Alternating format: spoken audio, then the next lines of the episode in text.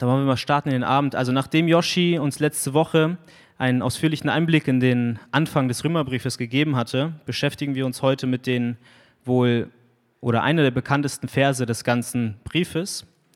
Und diese beiden Verse an sich fassen im Grunde genommen eigentlich den gesamten Brief zusammen oder den Inhalt dieses Briefes.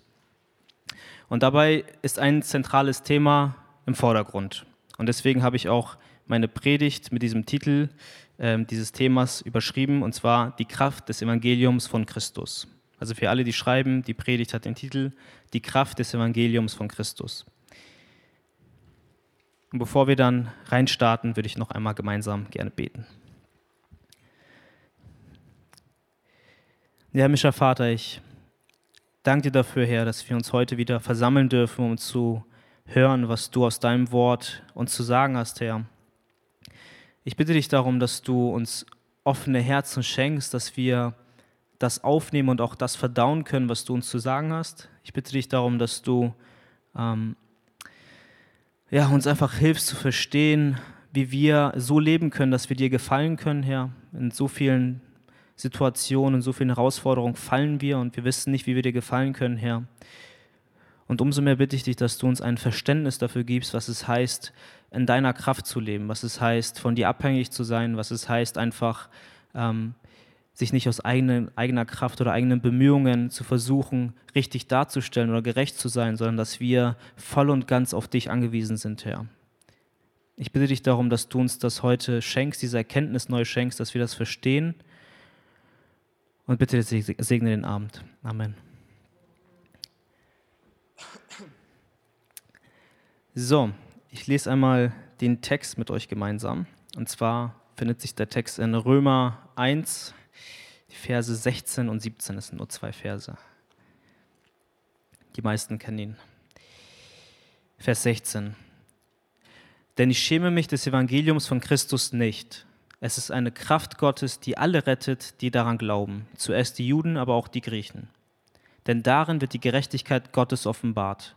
Aus Glauben zu Glauben, wie geschrieben steht, der Gerechte wird aus Glauben leben. Meine Predigt unterteilt sich heute in drei Punkte. Drei, drei. Erster Punkt, das Evangelium von Christus. Der zweite Punkt, die Kraft des Evangeliums. Und der dritte Punkt, Gerechtigkeit allein aus Glauben. Also der erste Punkt, das Evangelium von Christus. Wir sehen in unserem heutigen Text eigentlich gleich zu Beginn, wie spezifiziert wird, um was für ein Evangelium es sich eigentlich handelt. Wenn wir auf den Text ein bisschen geachtet haben, dann sehen wir, dass Paulus hier von einem Christuszentrierten Evangelium spricht. Und das ist auch das einzig wahre Evangelium. Also er spricht hier nicht von einem willkürlichen Evangelium, sondern er sagt das Evangelium von Christus. Und gleich, zu, gleich vorweg, bevor wir richtig in die Thematik starten, einmal die Grundlage, will ich einmal die Grundlage mit euch klären. Und zwar jede Art, andere Art von Ideologie, die im Zusammenhang mit dem Evangelium verbunden wird, und die Christus nicht in der Mitte hat, ist sofort zu verwerfen. Sie ist unbiblisch, sie ist unbegründet und sie kann Menschen sogar glauben lassen, dass sie Gottes Kinder sind und sie in Sicherheit wiegen, obwohl es vielleicht nicht der Fall ist, obwohl diese Menschen vielleicht Christus nicht in ihrem Zentrum haben. Diese Art von Evangelium, und zwar, das wird häufig auch in anderen Gemeinden, Ländern und so weiter gepredigt, ist ein menschenzentriertes Evangelium und wird leider heutzutage oft genug in ein Zentrum gestellt, wird oft genug angewandt. Dabei wird das Evangelium oft missbraucht als ein Aufruf zur Selbstverwirklichung. Da ist es, ähm, dass, dass es darum geht, dass wir uns selbst in den Mittelpunkt stellen. Wie geht es uns? Nicht, wie wir zu Gottes Ehre leben können, sondern wie geht es uns? Die Schrift und die Bibel, wenn wir ganz klar reingucken, lehrt uns aber was anderes. Lehrt uns nicht Selbstverwirklichung, sondern sie lehrt uns Selbstverleugnung. Das ist das, was die Bibel uns lehrt. In Matthäus 16, Vers 24 steht, will mir jemand nachfolgen, der verleugne sich selbst. Und in Lukas 9, Vers 23 spricht er nicht nur zu den Jüngern, sondern zu der gesamten Menschenmenge, zu der Volksmenge und sagt, wer mir nachfolgen will, der verleugne sich selbst und nehme sein Kreuz täglich auf sich und folge mir nach. Also nochmal eine Schippe krasser. Also das Evangelium fordert uns nicht dazu auf, dass wir uns selbst erhöhen, in dem Wissen, dass wir Gottes Kinder sind und uns was darauf einbilden, sondern zur Verleugnung, zur Selbstverleugnung, dass wir immer noch Sünder sind und dass wir täglich seine Hilfe und Abhängigkeit bedürfen, dass wir das nicht vergessen. Und das ist nämlich auch die erste und grundlegende Erkenntnis, die wir eigentlich heute schon gewinnen dürfen, ist, dass das Evangelium nur dann wahr sein kann, wenn sie auf Christus gegründet ist. Was bringt uns eine frohe Botschaft ohne einen Retter? Und für viele ist das jetzt vielleicht ein grundlegendes Know-how und viele sagen, ja gut, das weiß ich schon, hättest du jetzt auslassen können. Aber Paulus legt viel Wert darauf, das in dieser Textpassage auch zu betonen.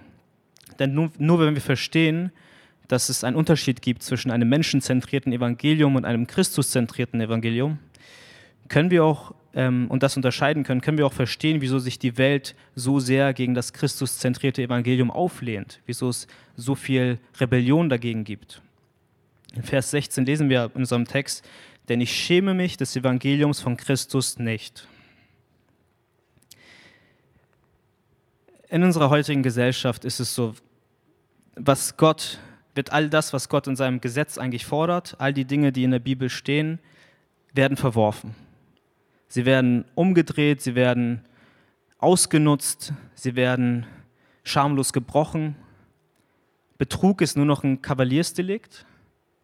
Fremdgehen in einer Ehe oder einer Beziehung gehört mittlerweile fast schon zum Alltag dazu. Und Lügen ist in manchen Berufen sogar gewünscht oder auch gut angesehen, weil man damit weiterkommt. Es hat sich alles gedreht und gewendet. Niemand schämt sich mehr für die Dinge, die er tut. Es ist vielleicht ein vorübergehendes Gefühl da, weil man sagt, ja, ich habe ein schlechtes Gewissen, ich habe dieser Person was Schlimmes angetan, aber dieses hält nicht lang, es ist nicht langfristig. Es ist nicht die langfristige Buße und die lebensverändernde Einstellung, die wir haben, wenn wir die Bibel lesen und die Bibel uns auffordert, dass wir unser Leben verändern sollen.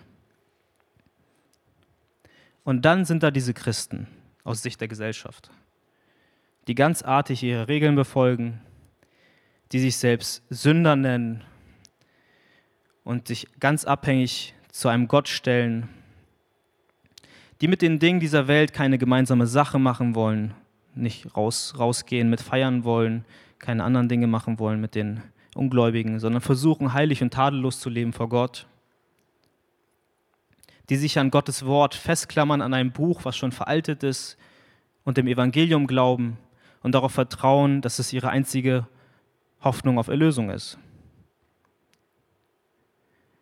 Und das, meine Lieben, das ist eigentlich der Inbegriff davon, was die Welt von dem Evangelium hält. Äh, hält. Es ist für sie eine Torheit, es ist für sie eine Dummheit, so kann man es ausdrücken. Es ist für sie eine Verschwendung, wenn wir unser Leben so leben. Und deshalb gibt es auch Christenverfolgung, deshalb gibt es so viel Leid, weil Menschen das bemängeln. Und Paulus beschreibt diese Begebenheit auch im Brief an die Korinther. Wir können gemeinsam reingucken in 1. Korinther 1 ab Vers 18. Denn das Wort vom Kreuz ist denen, die verloren gehen, eine Torheit. Uns aber, die wir gerettet werden, ist es Gottes Kraft. Denn es steht geschrieben, ich will die Weisheit der Weisen zunichte machen und den Verstand der Verständigen will ich verwerfen. Wo ist ein Weiser? Wo ein Schriftgelehrter? Wo ein gewandter Redner dieser Welt? Hat nicht Gott die Weisheit dieser Welt zur Torheit gemacht? Denn weil die Welt durch ihre Weisheit Gott in seiner Weisheit nicht erkannte, hat es Gott gefallen, wohlgefallen, durch die Torheit der Verkündigung die zu retten, die daran glauben. Also wir sehen, dass Paulus auch schon sehr früh gemerkt hat, dass das Evangelium den Menschen eine Torheit ist. Und wir müssen auch verstehen, wenn wir das jetzt lesen, ne, wenn wir sehen, wie, ähm, wie dort steht, wo ist ein Weiser, wo ist ein Schriftgelehrter. Wir müssen auch den Kontext betrachten. Paulus hat an die Korinther geschrieben. Das war in einem Land wie Griechenland. Das war ein Land der Philosophen. Das war ein Land der Bildung. Das war ein Land der Weisheit, wo Weisheit überfließte. Das Land war dafür bekannt. Und sie legten schon in jungen Jahren Wert darauf, dass die, dass die jungen Burschen gut ausgebildet wurden, dass jeder Einzelne sich darüber definieren konnte. Das war quasi der Maßstab ihrer Gesellschaft.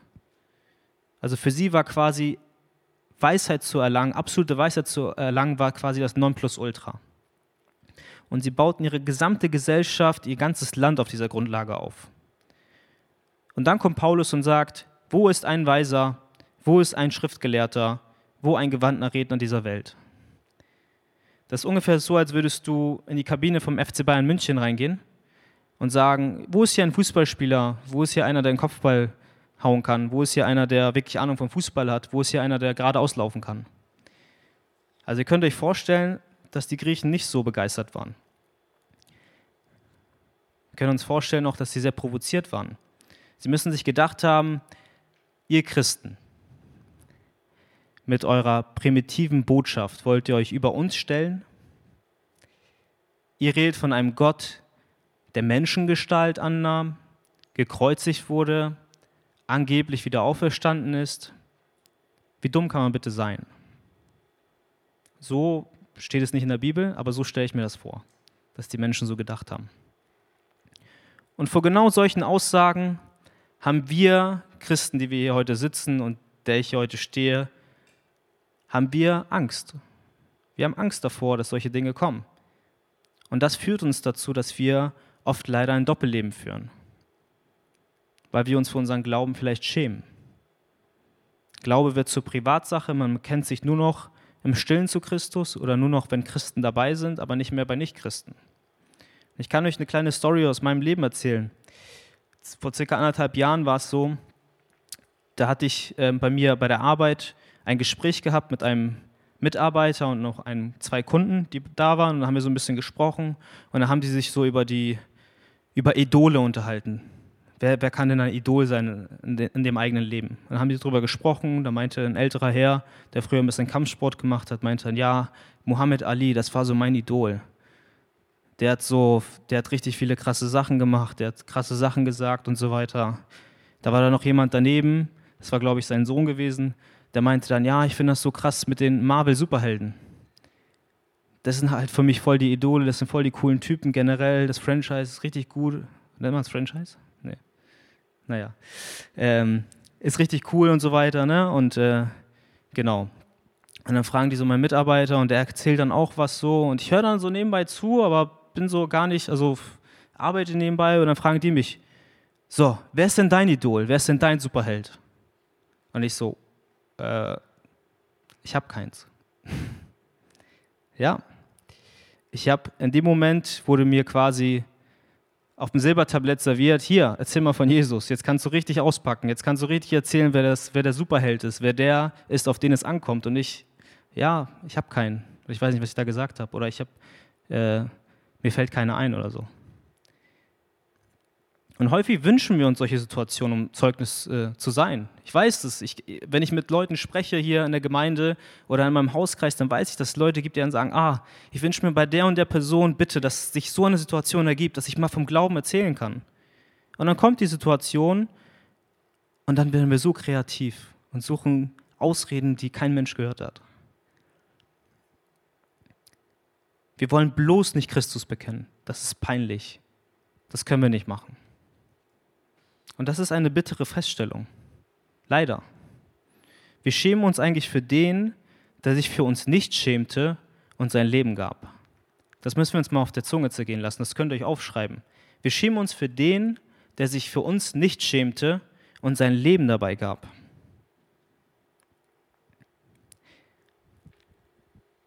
Wenn wir uns das Leben von Paulus anschauen, dann stellen wir fest, dass er vor solchen Dingen gar keine Angst hatte. Paulus war auch nur ein Mensch. Paulus hat auch Fehler gemacht. Aber wir lesen aus der Bibel, wie standhaft er geblieben ist. Er stand zu jeder Zeit zu seinem Jesus. Obwohl ihm so schlimme Dinge widerfahren sind. Er wurde in Philippi wurde er geschlagen. Er wurde in den Kerker geworfen. In Thessalonik wurde gegen ihn aufgehetzt, sodass er flüchten musste, dass sie ihn sogar rausschmuggeln mussten aus der Stadt. In Athen wurde er aufgrund dessen, dass er die Auferstehungslehre lehr lehrte, wurde er ausgelacht, er wurde verspottet. In Korinth wurde er als, wie wir es hier im Text auch teilweise gelesen haben vorhin, wurde er als Dummkopf bezeichnet, als nah, sowas zu glauben. Und in Galatien war es sogar so weit, wir kennen die Geschichte, da wurde er sogar gesteinigt. Sie haben ihn gesteinigt und vor die Tore der Stadt geschleift und haben ihn da liegen lassen, weil sie gedacht haben, er ist tot. Und dies alles, und jetzt kommen wir zum Punkt, dies alles hinderte Paulus eigentlich nicht daran, nach Rom zu gehen oder nach äh, ähm, einen Brief an, äh, einen Römerbrief zu schreiben, quasi die Stadt anzusprechen, die weltpolitische Stadt, die größte Stadt, die es gibt, und dort Christus zu predigen, dort Christus zu verkündigen. Also wenn wir uns den Werdegang von Paulus angucken, dann fragen wir uns, wieso macht er sowas? Wenn er schon in den anderen Städten so viel eingesteckt hat, wieso geht er nochmal in die Höhle des Löwen rein? Aber Christ, äh, Paulus brannte für Christus. Paulus interessierte das nicht. Und das darf uns auch ja, eine Ermutigung sein, dass das möglich ist. Wenn wir durch Christus das machen, dann ist das möglich, dass wir bis zum Ende so standhaft bleiben. Und ich denke, wir können uns auch generell alle einfach ein Beispiel daran nehmen, dass egal wie viel Leid Paulus widerfahren ist, ließ seine Zuversicht und sein Eifer nie nach. Können wir das von uns behaupten? Kannst du das von dir behaupten? Oder knickst du ein als Christ, sobald der erste Lacher über dein Glauben kommt? Bekennst du Christus öffentlich mit deinen Lippen oder hältst du den Mund, wenn Menschen über ihn spotten, um bloß nicht Opfer zu werden? Leben wir stets zu Gottes Ehre und dafür seinen Namen bekannt zu machen? Oder ist Glaube eine Privatsache für uns, die wir nur mit Leuten ausleben, die das auch glauben, weil es dann nicht so peinlich ist? Die wir am, am Wochenende ausleben und vielleicht einmal in der Woche noch im Hauskreis, aber sonst ein Doppelleben führen. Und das ist jetzt eine, ein Aufruf an uns alle. Unsere Gesellschaft dreht sich um Themen, die nicht wichtig sind. Und unsere Gesellschaft braucht mutige und starke Christen, die Stellung beziehen und sich nicht verstecken. Und wieso konnte Paulus so eine Zuversicht haben? Wieso konnte er so eine Hoffnung haben, trotz der schwierigen Umstände? Wieso konnte er so lange durchhalten? Diese beiden Fragen führen uns eigentlich jetzt zum zweiten Punkt, die Kraft des Evangeliums. Wir lesen den Text nochmal und achten diesmal auf das Ende. Ich schäme mich des Evangeliums von Christus nicht, denn es ist Gottes Kraft zur Rettung. Gottes Kraft ist einzigartig und kann nicht mit menschlichen Maßstäben gemessen werden. Und sie ist deswegen einzigartig, weil sie die einzige Kraft ist, die uns Menschen retten kann und die uns vor der ewigen Verdammnis beschützen kann. Wir Menschen könnten vor dem heiligen und gerechten Gott gar nicht bestehen wenn uns diese Kraft nicht wirklich aus diesem Schlamassel rausziehen würde. Und die Bibel spricht ganz klar und un unmissverständlich darüber, dass wir Menschen auf ewig verloren sind. Das ist jetzt nichts, was ich erfinde, das ist nichts, was ich nachplapper von irgendwelchen Predigern, die ich gehört habe, sondern das steht schwarz auf weiß in der Bibel. Wir sind verloren aufgrund unserer Sünde. Und das drückt ganz klar auch Römer 2, 5 bis 6 aus. Das werden wir in den nächsten Wochen zwar hören, aber ich will jetzt mal kurz für diese Stelle vorweggreifen. Römer 2, Vers 5. Mit deinem verstockten und unbußfertigen Herzen häufst du dir nur selbst den Zorn auf für den Tag des Herrn und der Offenbarung des gerechten Gerichtes Gottes, der, der dann jedem gegeben wird nach seinen Werken. Unsere verstockten Herzen bleiben ohne diese Kraft weiter verstockt und weiter unbußfertig und können nicht aufgetan werden. Und Paulus führt das in Römer 3 noch weiter aus und erklärt, dass alle Menschen hoffnungslos verloren sind. Dort steht in Römer 3, Vers 23, denn alle haben gesündigt und ermangeln der Herrlichkeit Gottes. Alle haben gesündigt.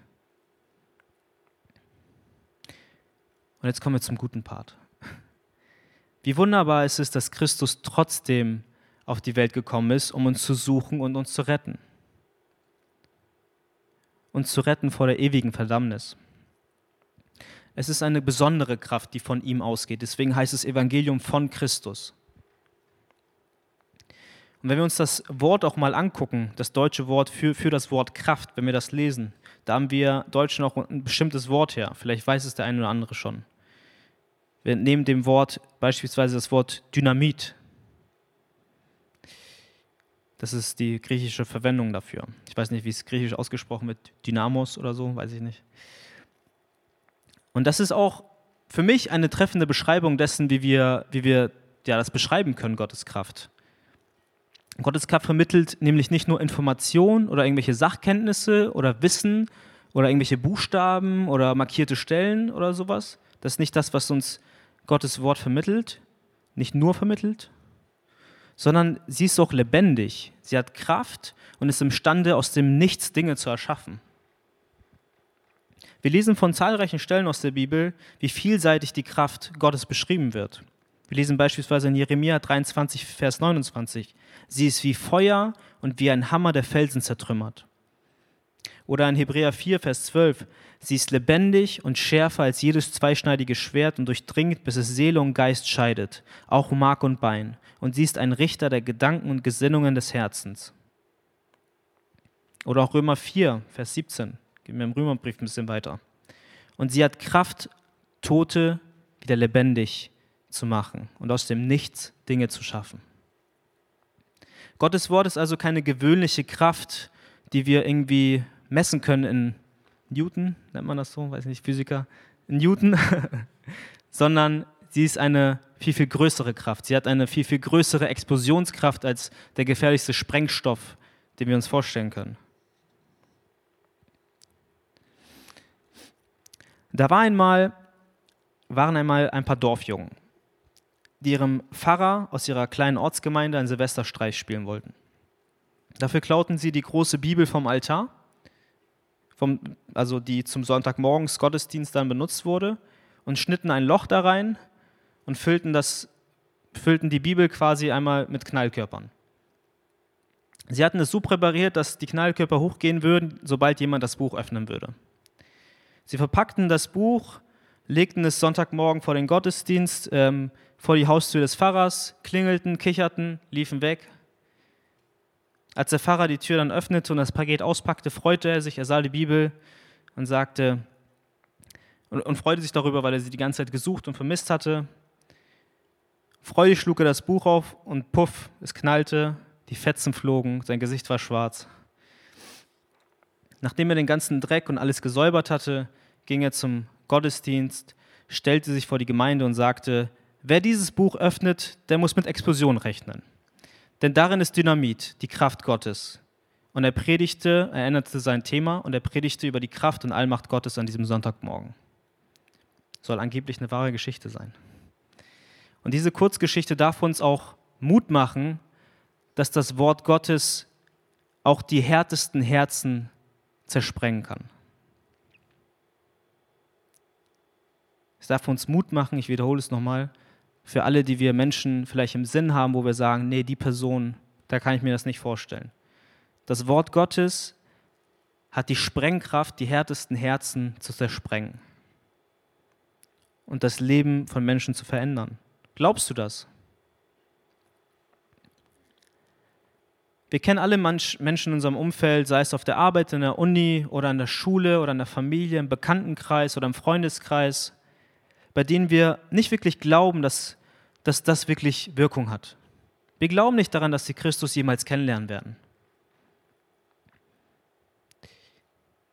Aber glauben wir wirklich daran, dass die Kraft Gottes ihre versteinerten Herzen und verstockten Herzen vielleicht doch aufbrechen kann, sodass sie zum lebendigen Glauben kommen? Und ich möchte wirklich Mut machen an dieser Stelle, weil ich das von mir selbst kenne, weil ich mir gerne mal rauspicke, wenn ich, wenn ich von Jesus erzähle, wo ich mir bessere Chancen erhoffe.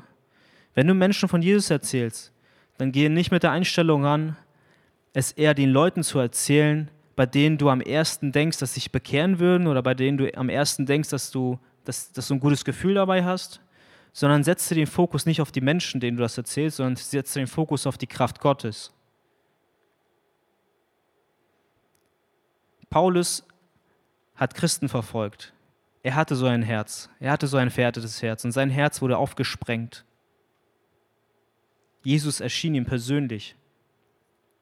Es ist alles möglich. Und eine solche Kraft können wir nur durch das Evangelium von Christus erfahren.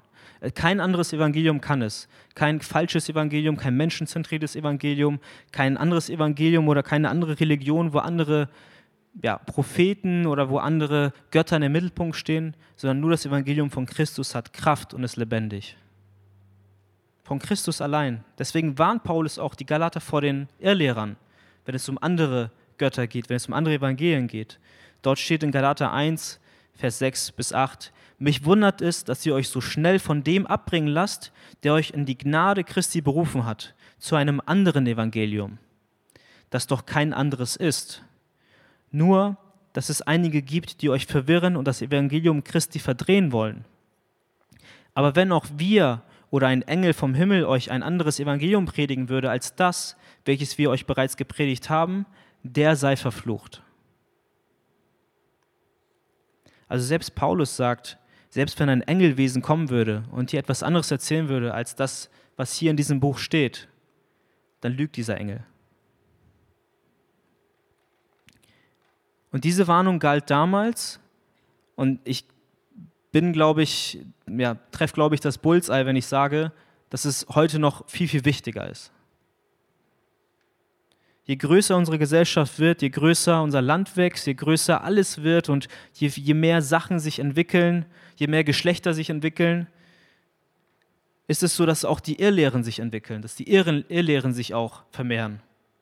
Und wir sind dazu aufgefordert, auch das, was ich hier vorne spreche, dass ihr auch nicht das glaubt nur, sondern dass ihr in die Bibel reinguckt. Das ist das, was ich von John Piper mitgenommen habe. Nach jedem zweiten Satz hat er gesagt, guckt in die Bibel rein, prüft, was ich sage.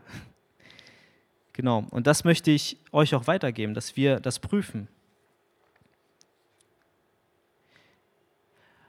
Auch die Jünger Petrus und Johannes konnten es trotz all der Drohungen nicht lassen, Jesu Lehren weiter zu verbreiten.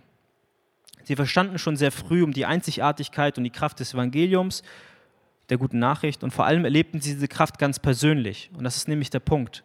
Wenn wir das ganz persönlich erlebt haben, dann können wir es auch weitergeben dann möchten wir es weitergeben, wenn wir es persönlich erlebt haben.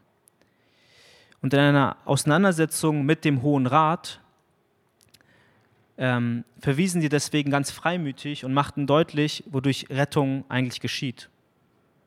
Und zwar lesen wir das in Apostelgeschichte 4, Vers 12. Der Abschnitt ist ein bisschen länger, aber ich lese jetzt nur einen Vers vor.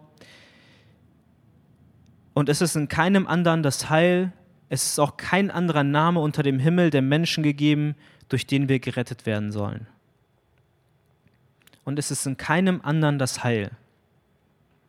Das ist letztendlich auch die Quintessenz, der Kernpunkt des Evangeliums. Allein auf Jesus kommt es an, allein auf Jesu Versöhnungswerk am Kreuz kommt es an, allein auf die daraus resultierende Kraft kommt es an. Ich weiß, wir haben das schon tausendmal gehört, aber ich glaube, es schadet nicht, wenn wir es nochmal hören bezeugen wir noch das Evangelium in der Form und dem Umfang, wie es geschrieben steht, wie es Gott für uns vorgegeben hat, wie Gott es uns, von uns möchte? Oder lassen wir vielleicht ein, zwei Dinge weg? Oder schwächeln Inhalte ab? Oder vermeiden Themen? Weil das vielleicht für manche Menschen ein bisschen unbequem ist. Oder vielleicht gerade nicht passt in die Situation. Oder vielleicht Widerspruch hervorruft oder vielleicht uns irgendwie peinlich sein könnte. Verkündigen wir, dass Jesus der einzige Weg zum Vater ist? Sprechen wir überhaupt noch von der Notwendigkeit von Buße und Umkehr mit den Leuten? Oder sprechen wir nur noch mit den Leuten, dass Gott sie lieb hat? Und heute ziehen wir es vor, die Menschen von allen unbequemen Nachrichten zu schützen. Ich kenne das ja selbst aus meinem eigenen Leben. Sie stattdessen statt sie in richtiger Weise zu ermutigen und ihnen Hoffnung zu geben, sie in falscher Weise zu ermutigen und ihnen nicht ja, davon zu erzählen, dass, es, dass, dass das Evangelium nur deswegen existiert, dass die frohe Botschaft nur deswegen existiert, weil es vorher eine schlechte Botschaft gab. Und dass Jesus ja doch so interessiert an diesen Menschen ist und sie besonders braucht und sie besonders nett und wertvoll sind. Es scheint so, als würden wir über alle Argumente einfach die Liebe Gottes legen. Und das ist ja oft, das kennen wir alle, oft so das Totschlagargument. Gott ist doch Liebe. Aus dem Kontext herausgerissen wird das so oft verwendet, auch bei mir in Gesprächen. Und leider gibt es Christen, die das so fortsetzen. Leider gibt es Christen, die Konflikten aus dem Weg gehen. Und ich kann dir wirklich ganz offen und ehrlich sagen, wenn du Christ bist, dann kannst du den Konflikten nicht aus dem Weg gehen. Das geht nicht.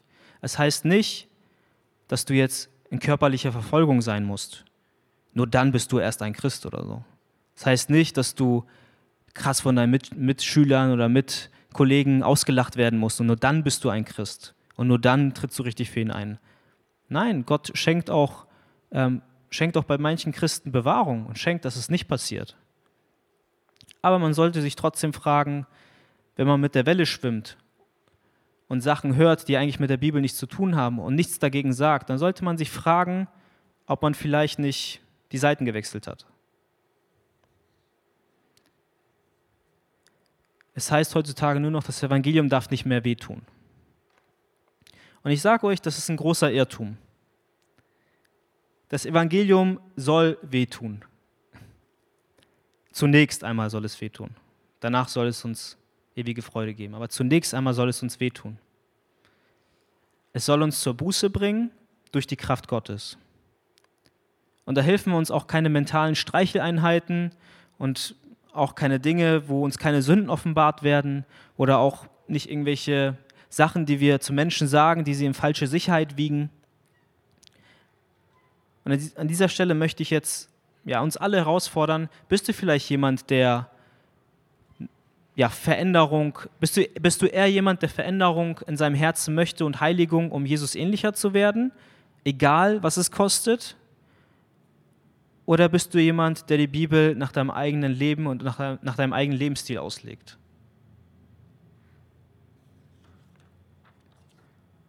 Jemand, der todkrank ist, braucht keine leeren Versprechungen, braucht nicht, dass Leute zu ihm kommen und sagen, du bist so toll und du schaffst das und so weiter. Das ist eine Seite. Aber wenn mein Mensch todkrank ist, dann braucht er erstens die Erkenntnis darüber, dass er todkrank ist. Und zweitens braucht er eine klare Diagnose. Und drittens braucht er einen Retter, einen Arzt, der ihm hilft, der ihn schnell operiert. Und diesen lebensverändernden Eingriff, der kann nur Jesus in deinem Herzen be bewirken. Es gibt, keine es gibt keinen anderen Arzt, der das bewirken kann, der dich vor dem Tod retten kann. Und das führt uns zum dritten Punkt, Gerechtigkeit allein aus Glauben. Wir lesen den Text jetzt weiter. Es ist eine Gotteskraft, die alle rettet, die daran glauben, zuerst die Juden, aber auch die Griechen, denn darin wird die Gerechtigkeit Gottes offenbart. Aus Glauben zu Glauben, wie geschrieben steht, der Gerechte wird aus Glauben leben. Wir haben ja bald den Reformationstag. Und wir erinnern uns daran, wie Gott ein Martin Luther beispielsweise, wie auch viele andere große Theologen und große ja, Prediger oder große Menschen, die Gott gebraucht hat, um die Wahrheit zu verkünden. Und vor allem Martin Luther wurde gebraucht, um die Wahrheit dieser Verse zu verkünden und in Europa bekannt zu machen. Und Luther war stets jemand, der eigentlich nach der Wahrheit gesucht hat. Und er merkte schnell, dass er diese Wahrheit in der Lehre der katholischen Kirche nicht fand. Nur war es damals so, dass Europa halt so geprägt war, dass sie vom Papsttum geprägt waren und dass dessen Lehren auch automatisch in das Leben eines jeden Christen oder eines jeden Bürgers gegriffen hat und man hatte keine andere Wahl. Kirche und Staat waren nicht getrennt, sie waren zusammen. Und die Kirche war sogar noch fast über den Staat. Und die Kirche prägte damit auch die Gedanken der Menschen, prägte auch was richtig und was falsch ist. Und sie prägte auch die Gedanken der Menschen in der Hinsicht, dass ihnen eingetrichtert wurde, du musst dir dein Heil verdienen. Das geht nicht umsonst, du musst dir dein Heil verdienen. Und besonders krass äußert sich das in der Person von Johann Tetzel. Ich weiß nicht, ob einige kennen ihn wahrscheinlich. Das war damals ein Ablassprediger ist ein Zeitgenosse von Martin Luther gewesen. Und er predigte zu den Menschen über die Notwendigkeit ihrer eigenen Leistung, über ihre eigenen Verdienste, die sie, die sie mit einbringen mussten, um, das, um sich das Heil zu verdienen.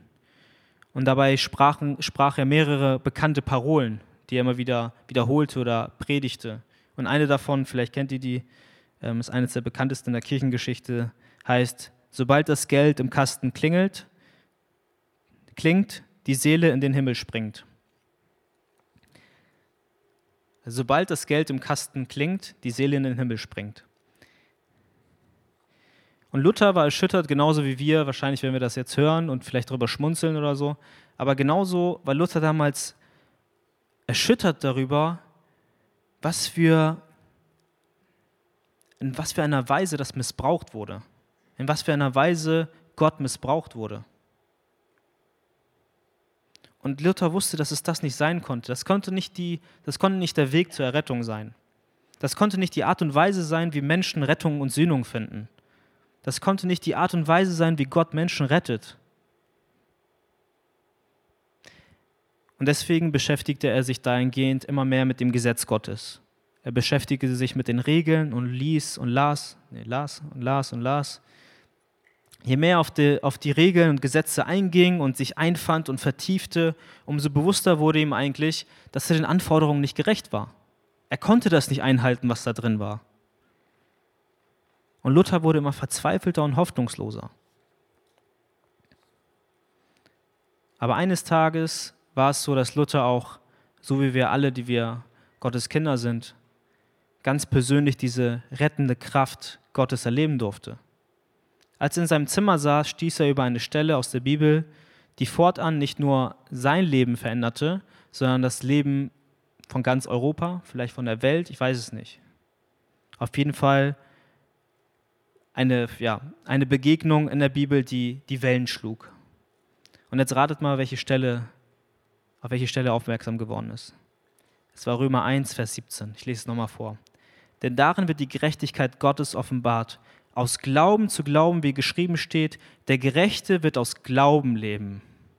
Der Gerechte wird aus Glauben leben. Luther erkannte, dass der Mensch von Gott, dass der Mensch ähm, von Gott Gerechtigkeit erlangt, allein aus Gnade durch den Glauben Jesus, an Jesus Christus und nicht durch das Vollbringen von guten Werken. Und jeden, der glaubt, dem wird die Gerechtigkeit Christi angerechnet, damit wir gerecht und tadellos vor Gott bestehen dürfen.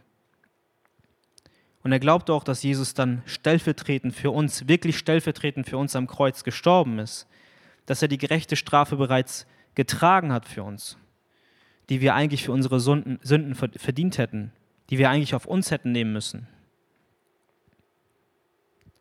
Und das frage ich dich mal. Ich weiß nicht, vielleicht gibt es einige, die damit Probleme haben mit dem Thema dass sie sich vielleicht fragen, bin ich vielleicht nicht Gottes Kind? Wenn du das jetzt hörst, dass Gott seinen Sohn gesandt hat und Sühnung erwirkt hat durch seinen Sohn für dich, dass sein Sohn gestorben ist, damit du jetzt gerecht vor Gott stehen kannst, was löst das in dir aus? Glaubst du dann nicht von ganzem Herzen daran, wenn du Gottes Kind bist? Nimmst du das nicht mit Freuden auf? Und nicht nur die, die von Jesu Botschaft und seinem, und seinem Werk am Kreuz gehört haben, sondern auch die alten Propheten. Die wussten auch schon, dass aus Glauben allein der einzige Weg war, um zur Erlösung zu kommen. In Habakkuk 2, Vers 4, das ist übrigens der Vers, den hier Paulus äh, auch zitiert ne, in unserem Text, ähm, sehen wir auch, dass es auch schon damals die Menschen begriffen hatten, dass sie damals auch schon verstanden hatten, obwohl sie unter dem alten Bund standen. Menschen werden und wurden zu allen Zeiten nur aus Gnade durch den Glauben errettet, durch nichts anderes. In Galater 3, Verse 6 und 7 wird das besonders deutlich. Galater 3, Verse 6 bis 7. Gleich wie Abraham Gott geglaubt hat und es ihm zur Gerechtigkeit angerechnet wurde, so erkennt auch, dass die aus dem Glauben Abrahams Kinder sind. Ja. Und deshalb war auch einer der Leitsprüche, die Luther aufgenommen hatte, die fünf Solas, vielleicht kennt ihr die mal, weiß nicht, habt ihr vielleicht mal gehört, hieß Sola Fide. Ich weiß nicht, ob man es richtig, richtig ausgesprochen hat. Jedenfalls heißt es allein aus Glauben.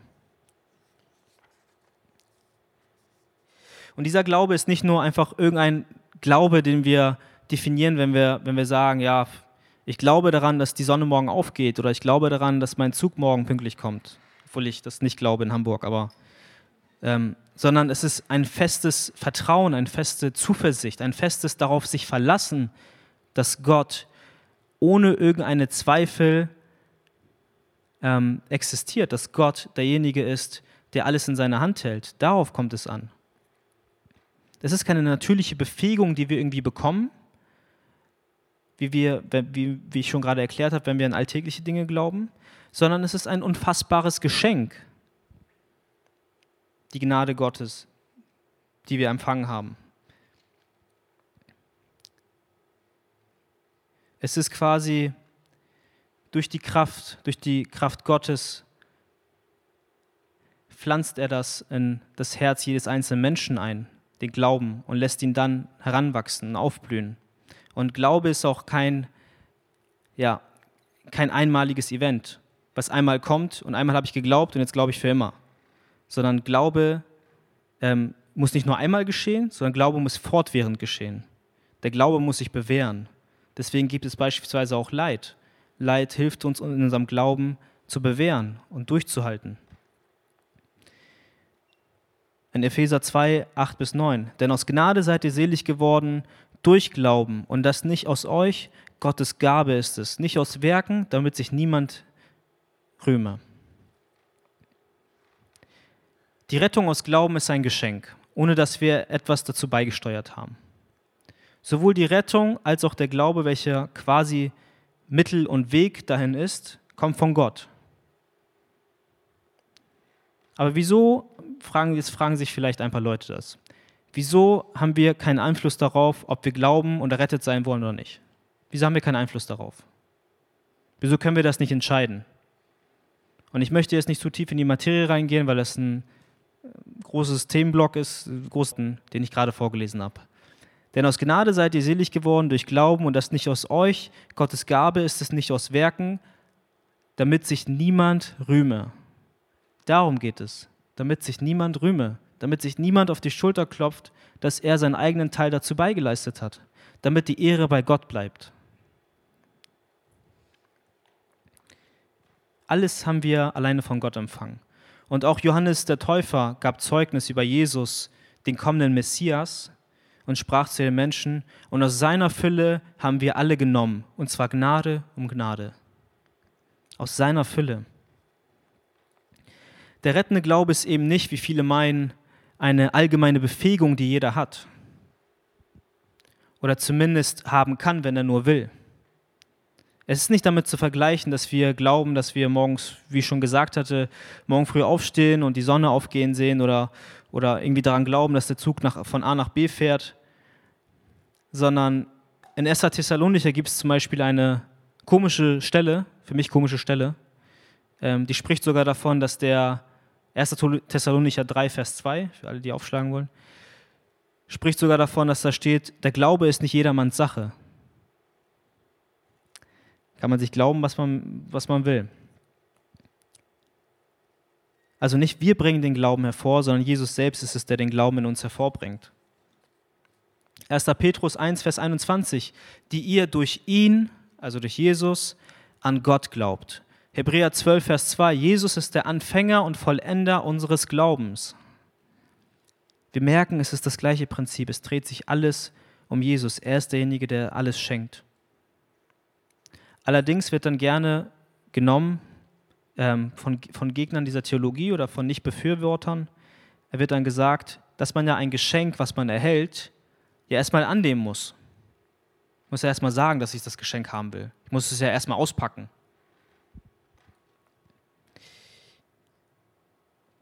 Und allein aus Gnade oder allein aus Glauben errettet zu sein, will man in dieser Form gar nicht mehr wahrhaben. Die Mitwirkung oder das Mithandeln des Menschen ist gefordert. Es ist für viele einfach logisch, dass es so läuft. Es muss irgendwie ja mit, mithandeln sein. Es muss ja irgendwas da sein, was mitwirkt, wo wir was selbst machen müssen. Insofern kommt das dann aber zu einer Teilrettung aus unseren Werken, dass wir etwas mitsteuern und sei es auch nur durch unseren eigenen Willen. Aber dann möchte ich eine Frage stellen. In Johannes 11 ist Lazarus aber alleine durch Gottes Gnade lebendig geworden. Wie sollte er das Geschenk des Lebens nochmal extra annehmen oder ablehnen? Oder in irgendeiner Weise beeinflussen? Hätte Lazarus sagen können, ich will nicht von den Toten auferstehen? Wir sehen also, es kommt nicht darauf an, was wir tun, was wir vornehmen, was wir, ja, so krass gesagt, was wir wollen oder nicht wollen, sondern es kommt darauf an, was Jesus bereits getan hat. Das ist die Grundlage. Und das darf uns Ermutigung, das, uns, das darf uns auch Hoffnung sein. Wenn du dich jetzt gerade vielleicht kraftlos fühlst, vielleicht müde fühlst, ich weiß, bei vielen geht jetzt wieder die Uni los oder bei manchen ist es die Uni jetzt schon wieder losgegangen.